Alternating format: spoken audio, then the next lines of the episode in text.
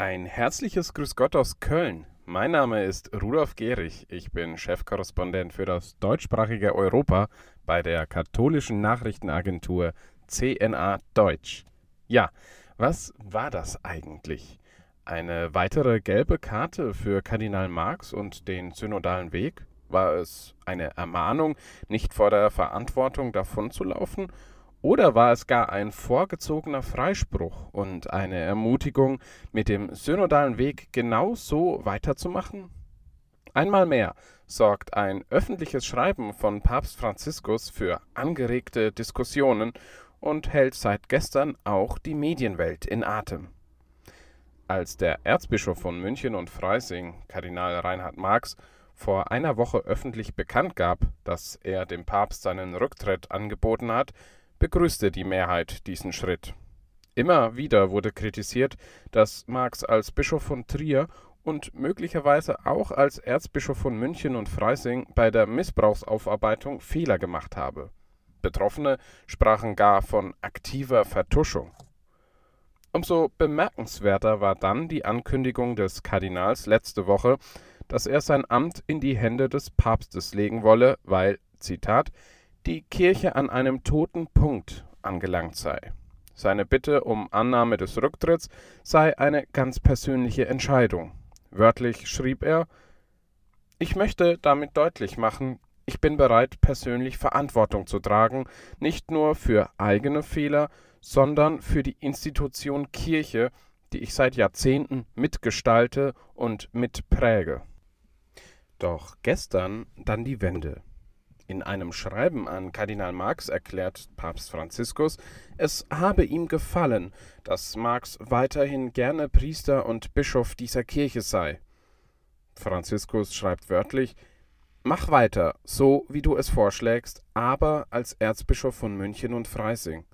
Und wenn du versucht bist zu denken, dass dieser Bischof von Rom, dein Bruder, der dich liebt, indem er deine Sendung bestätigt und deinen Rücktritt nicht annimmt, dich nicht versteht, dann denk an das, was Petrus im Angesicht des Herrn hörte, als er ihm auf seine Weise seinen Verzicht anbot.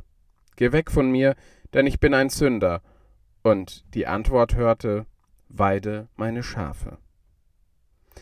Mit Blick auf die Kirchenkrise erklärt Franziskus, man verlangt von uns eine Reform, die in diesem Fall nicht in Worten besteht, sondern in Verhaltensweisen, die den Mut haben, sich dieser Krise auszusetzen, die Realität anzunehmen, wohin auch immer das führen wird. Jede Reform beginne bei sich selbst, fährt der Papst fort. Wörtlich, die Reform in der Kirche haben Männer und Frauen bewirkt, die keine Angst hatten, sich der Krise auszusetzen und sich selbst vom Herrn reformieren zu lassen. Das ist der einzige Weg. Andernfalls wären wir nur Ideologen der Reformen, ohne das eigene Fleisch aufs Spiel zu setzen. Den ganzen Brief finden Sie übrigens bei uns auf der Internetseite zum Nachlesen. In einer ersten Reaktion zeigte sich Marx überrascht von der schnellen Antwort aus Rom. In einer Mitteilung, die das Erzbistum München und Freising am Donnerstagnachmittag verschickte, erklärte der Kardinal, er werde die Entscheidung des Pontifex akzeptieren, auch wenn er nicht einfach wieder zur Tagesordnung übergehen könne. Der Papst greife vieles auf, was Marx selbst schon in seinem Brief an ihn benannt habe, und gebe wichtige Impulse, schreibt der Kardinal. Während sich der Vorsitzende der Deutschen Bischofskonferenz, Bischof Georg Betzing, erleichtert zeigte und auch der Präsident des Zentralkomitees der deutschen Katholiken die Entscheidung des Papstes begrüßte, gibt es auch Kritik. So sagte am heutigen Freitag der ehemalige Präfekt der Glaubenskongregation, Kardinal Gerhard Ludwig Müller, dem Magazin Focus, er sei verwundert, dass, Zitat, man die Entscheidung auf eine Theaterbühne gezogen hat und das Gottesvolk zu einem Publikum umfunktioniert, das entweder Beifall klatschen oder Buh rufen solle. Das widerspricht dem Sinn eines geistlichen Amtes für das Heil der Menschen, so Müller wörtlich.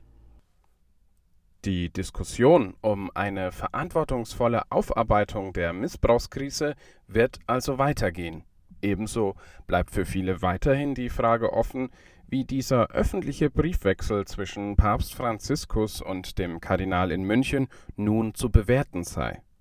Wir von CNA Deutsch haben die Hintergründe für Sie zusammengetragen. Schauen Sie deshalb gerne auf unserer Internetseite vorbei unter www.cnadeutsch.de. Dort finden Sie auch alle weiteren Meldungen aus Deutschland und der Weltkirche. Es grüßt Sie ganz herzlich aus Köln, Ihr Rudolf Gehrig.